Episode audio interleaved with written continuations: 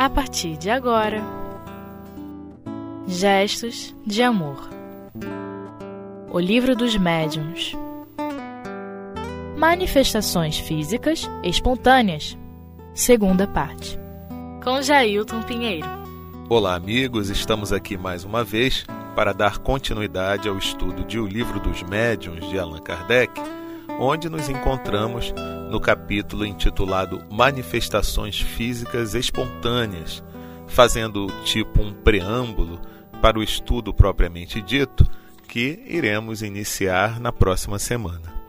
Já tratamos na semana passada de algumas questões ligadas às manifestações físicas e hoje prometemos falar um pouco sobre é, o que causou grande comoção na época que foi a história das irmãs Fox e outros fenômenos também que chamaram a atenção dos estudiosos da época e mais especialmente do próprio Allan Kardec, que fez com que ele se preocupasse com o que estava acontecendo e que resultasse na codificação da doutrina espírita, que tanto nos faz bem, né? que tantas informações importantes nos trouxeram através das manifestações dos espíritos e que chegou Allan Kardec a conclusões importantíssimas para as nossas vidas.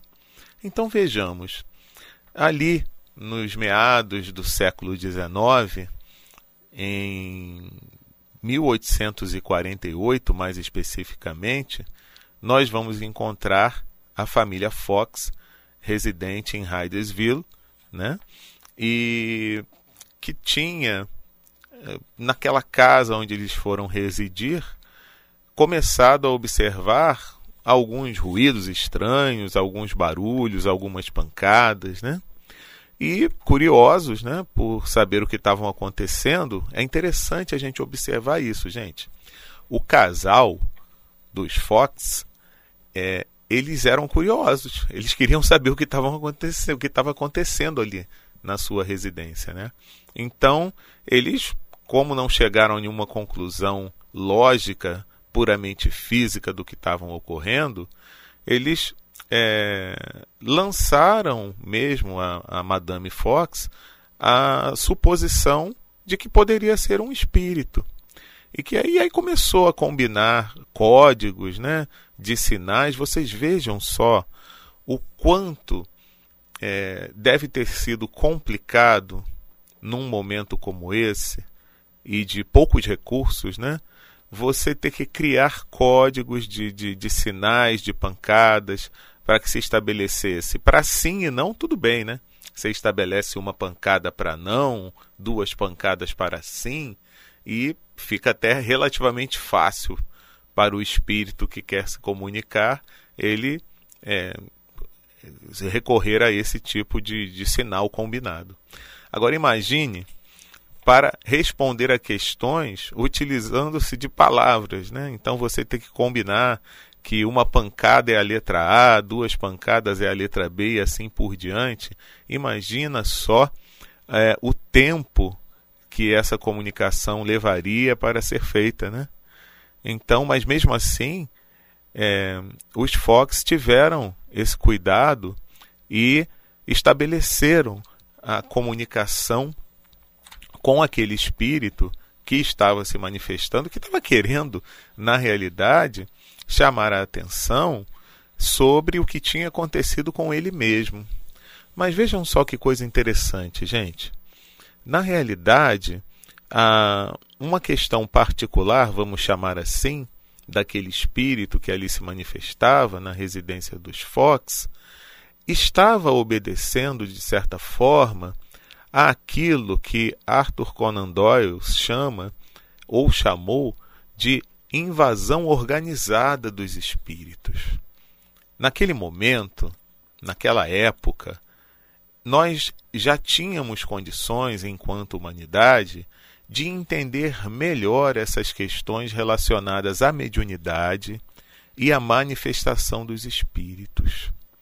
Então, com isso, foi organizado todo um processo que culminou com o lançamento do Livro dos Espíritos em 1857 por Allan Kardec, onde nós tivemos uma tivemos condições de trazer a público a explicação mais coerente de todos os fenômenos espíritas.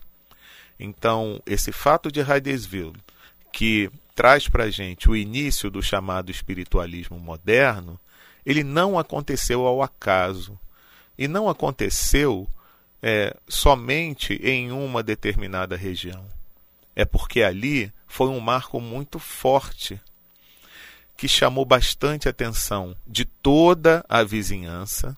Para vocês terem uma ideia, em um determinado momento, já na, na, na, na, noite seguinte, onde se começou a se entender melhor como aquilo se processava, se tinha da vizinhança cerca de 300 pessoas é, na casa dos Fox para observar as manifestações.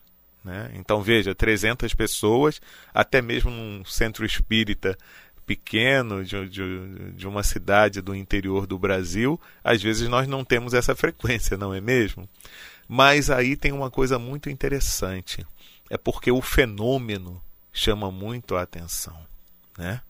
Às vezes nós não conseguimos colocar num centro espírita é, uma quantidade dessa de pessoas para estudar.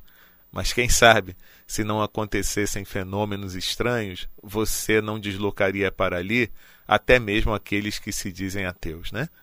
Porque você tem a curiosidade de saber o que está acontecendo ali à sua volta. E o ser humano, já dessa época, de meados do século XIX, ele era muito curioso e envolvido com o, o porquê das coisas, né? de uma forma muito mais abrangente. E aí, não tinha como esconder, em primeiro lugar, aqueles fenômenos. Né? Então, em segundo lugar, eles foram pesquisados pelos próprios donos da casa, ou melhor, pelos próprios moradores da casa, que a casa era alugada. E eles chamaram os vizinhos para testemunharem aqueles fenômenos, né? a partir do momento em que eles já tinham estabelecido um código de comunicação com aquele espírito, que era o espírito de um, um mascate que foi é, assassinado naquela residência. Né? E depois, através de muitas pesquisas, eles descobriram o local exato onde o corpo estava sepultado e tudo mais. São detalhes que não, não cabem aqui a gente falar. Mas a gente vê o quê? Que por conta da curiosidade de todos e muitos querendo fazer com que aquele tipo de fenômeno fosse até mesmo desmentido em função da sua é, doutrina religiosa que era professada, né, de muitos preconceitos que existiam na época, eles não tiveram como manter aquilo oculto. Porque vejam só, gente, fenômenos sempre aconteceram. Na maioria, mas na maioria das vezes, eles ficavam restritos àqueles locais onde aconteciam e em muitos casos eram situações consideradas como sigilosas e que não deveriam ser pesquisadas, né? que eram sagradas, que você não poderia é, é, questionar. Né? Mas ali não. Ali, naquele local dos Estados Unidos, em Hydesville, é, as pessoas queriam saber e, de certa forma, pressionavam até os homens de inteligência, os intelectuais da época, os investigadores, os pesquisadores, para tentar dar uma explicação para aquilo que estava acontecendo. E o mais interessante de tudo é que esses homens notáveis, que até mesmo pressionados começaram a pesquisar, muitos deles querendo mesmo chegar a conclusões de que aquilo não era real, que era uma farsa, ou era algo imaginado pelas pessoas ou inventado, né? E eles não, eles chegaram a conclusões de que eram fatos verdadeiros e atestaram isso. Né? Nas academias americanas, nós temos é, é, é, muitas informações ligadas naquela época dizendo que os fenômenos eram realmente verdadeiros. E muito interessante isso. Né? Agora, vejam só que coisa interessante. Quantas pessoas que se envolveram com aquela questão dos fenômenos, e aí a gente vê, né? Manifestações físicas e que são consideradas como espontâneas porque os residentes daquela casa, eles não esperavam em nenhum momento que aquilo acontecesse. Eles não estavam pensando em provocar fenômeno nenhum. Simplesmente o espírito que ali estava querendo se comunicar, ele utilizou-se dos fluidos das filhas do casal que eram portadoras de mediunidade para provocarem esses fenômenos. Então, vamos fazer uma pausa agora para o intervalo e daqui a pouquinho a gente continua fazendo algumas reflexões a mais sobre essa história tão interessante.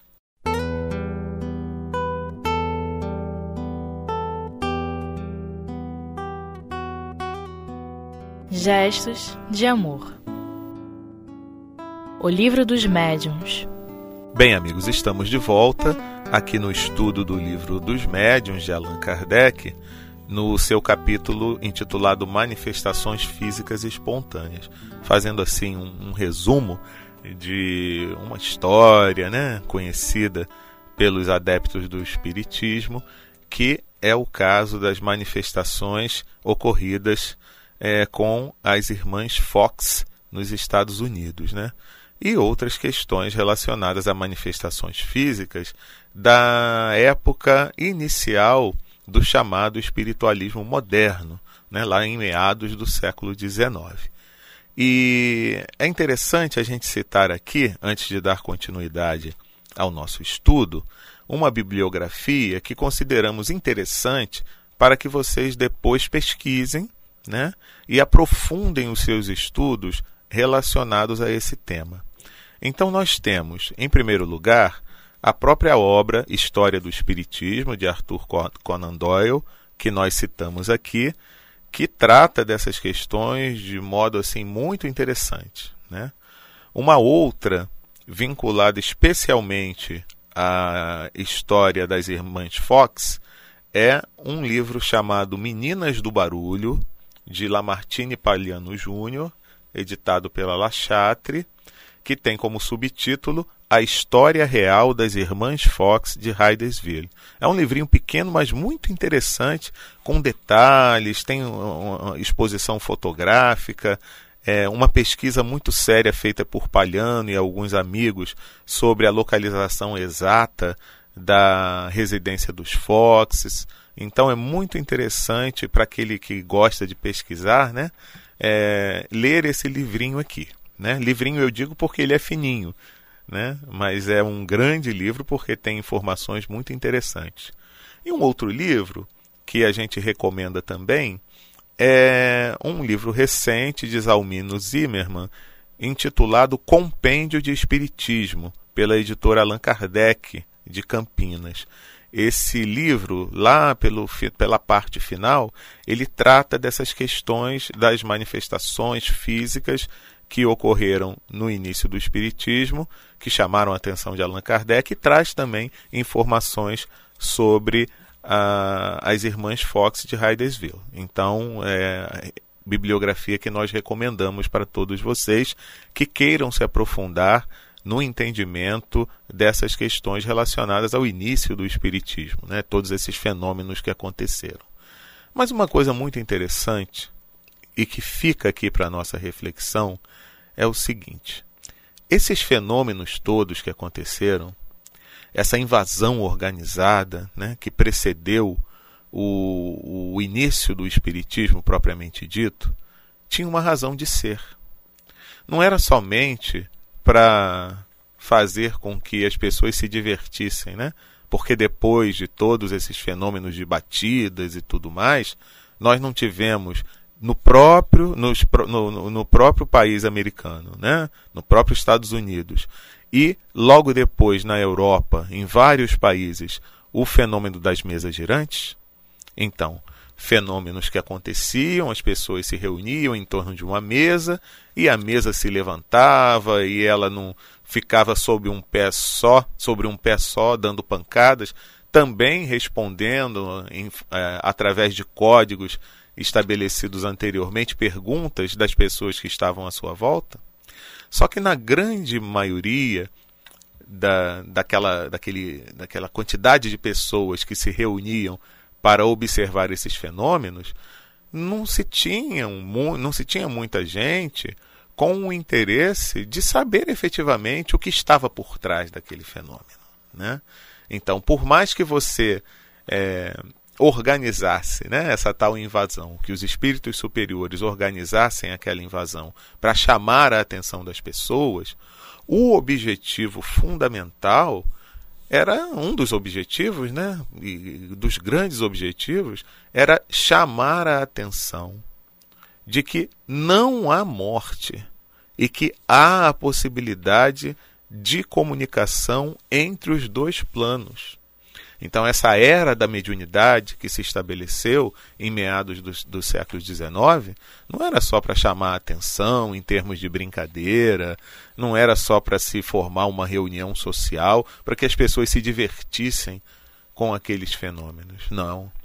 E por isso, meus amigos, a importância que nós tivemos de ter Allan Kardec, que quando foi chamado para participar é, de uma reunião dessas na França, das mesas girantes, ele, quando aceitou, que ele não aceitou logo de início, mas quando ele aceitou ir, ele queria saber o que está acontecendo aqui. Eu entendo de magnetismo, mas tem alguma coisa diferente porque existem respostas que são dadas e são respostas inteligentes. O magnetismo em si não é inteligente.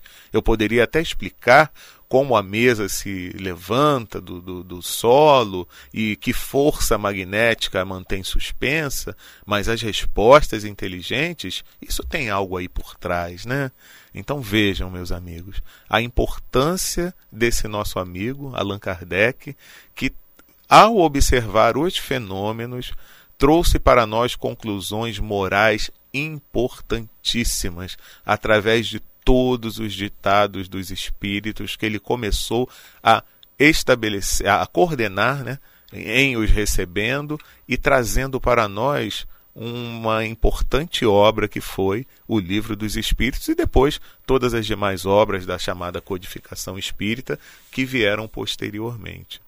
É importante a gente refletir sobre isso, meus amigos, porque a gente para para pensar quantas pessoas, né, que observaram esses fenômenos, que se divertiram, vamos colocar, vamos colocar assim entre aspas, com o que ali acontecia em termos de fenômenos, mas que não estavam preocupadas em estabelecer uma relação moral, né, sobre tudo aquilo que ali acontecia.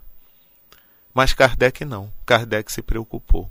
E eu, e eu agora me lembrei né, de uma coisa interessante de uma amiga minha que falou que ela participou durante muitos anos de algumas sessões de materialização que aconteciam em um determinado centro espírita, aqui no Rio de Janeiro. Né? E que era um, um grupo grande, né? Até me lembrou, por isso que eu estou fazendo esse paralelo, com o grupo grande lá de 300 pessoas assistindo os fenômenos na casa dos Fox. Então, o grupo que acorria àquela casa para observar os fenômenos de materialização era muito grande, mas muito grande mesmo.